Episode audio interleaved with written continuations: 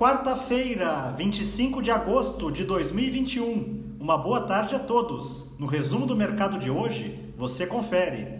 O Ibovespa terminou o dia em alta de 0,50% aos 120.818 pontos, com um desempenho superior à maioria dos seus pares internacionais.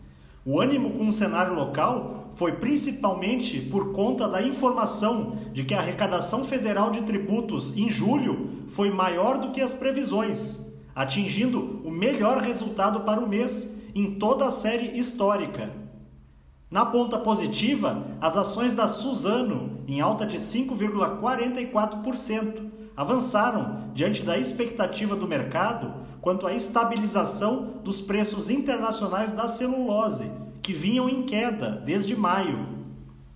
Os papéis da TOTUS, com ganhos de 4,16%, repercutiram a aprovação no CAD, referente a uma aquisição feita pela B3 de 37,5% do capital da TFS Soluções em Software, que é subsidiária da companhia de tecnologia.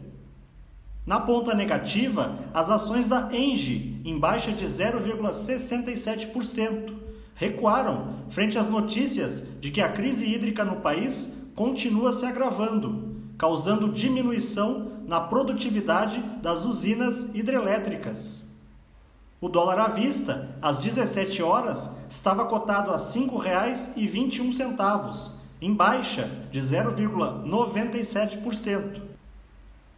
Já no exterior, as bolsas asiáticas fecharam de forma mista, em sessão sem grandes direcionadores, e com os investidores em compasso de espera pelo simpósio de Jackson Hole, que terá início em 27 de 8. No Japão, o índice Nikkei ficou praticamente estável. Na China, o índice Xangai Composto teve alta de 0,74%.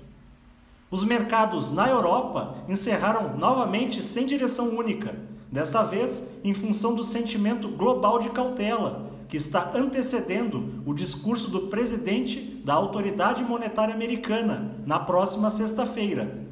O índice Eurostock 600 teve alta marginal de 0,01%.